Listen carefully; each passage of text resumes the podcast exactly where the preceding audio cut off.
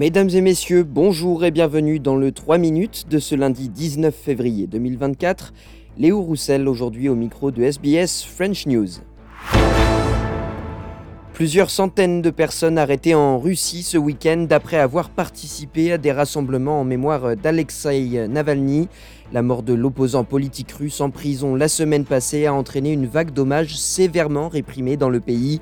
Les soutiens aux journalistes et militants anticorruption décédés à l'âge de 47 ans ont afflué ce week-end, mais les parterres de fleurs créés à travers le pays ont rapidement été détruits. On écoute le témoignage d'une soutien d'Alexei Navalny. Even if you just walk with flowers on the city streets, you are instantly seen as carrying a political message and feel the judgment of people. Et la famille d'Alexei Navalny reste dans l'attente du retour de sa dépouille. Elle n'a pour l'heure reçu qu'un acte de décès. Les proches du militant anti-Poutine ont confirmé qu'il poursuivrait son combat à l'approche des élections qui doivent se tenir le mois prochain en Russie. En Papouasie-Nouvelle-Guinée, au moins 26 personnes ont été tuées dans des violences tribales au nord du pays. Selon la police, il pourrait s'agir du plus grand massacre de l'histoire récente du pays. Des hommes ont été abattus lors d'une embuscade dans la province d'Enga, dans la région des Hautes-Terres. Les autorités ont revu le bilan à la baisse après avoir pendant un temps évoqué plus de 50 morts. Cette attaque marque une escalade majeure des combats entre les tribus dans la région. Le Premier ministre australien Anthony Albanese a réagi et déclaré que le gouvernement était prêt à tout pour aider son voisin du Pacifique. En Australie, un groupe d'hommes arrivés par bateau la semaine dernière dans une région reculée de l'État d'Australie occidentale a été envoyé dans le centre de rétention de migrants offshore sur l'île de Nauru.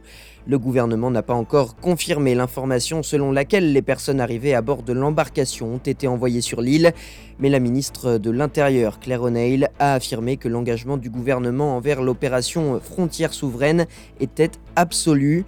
En Australie occidentale, le Premier ministre de l'État, Roger Cook, a lui déclaré qu'il n'était pas préoccupé par l'arrivée des bateaux, mais qu'il s'inquiétait de la manière dont il pouvait protéger la région.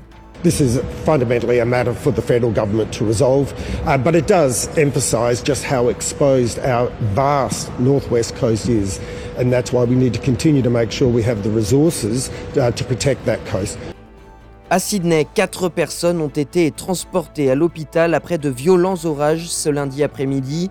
La foudre a frappé un arbre sous lequel les quatre personnes s'abritaient dans le Royal Botanic Garden à proximité de l'opéra. Selon un porte-parole des ambulances de l'État de Nouvelle-Galles du Sud, un garçon d'une dizaine d'années et une jeune femme d'une vingtaine d'années ont été transportés à l'hôpital Royal Prince Alfred tandis qu'un homme et une femme, tous deux âgés d'une trentaine d'années, ont été transportés à l'hôpital Saint-Vincent. Tous sont dans un état stable.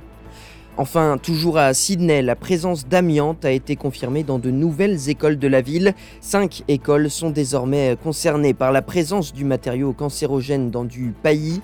Les résultats doivent encore être confirmés dans trois autres écoles du sud-ouest de Sydney. Aucune trace d'amiante n'a en revanche été retrouvée dans l'enceinte du stade olympique où la chanteuse Taylor Swift doit prochainement se produire en concert. Voilà messieurs dames pour l'essentiel de l'actualité de ce lundi 19 février. Je vous souhaite de passer une excellente soirée.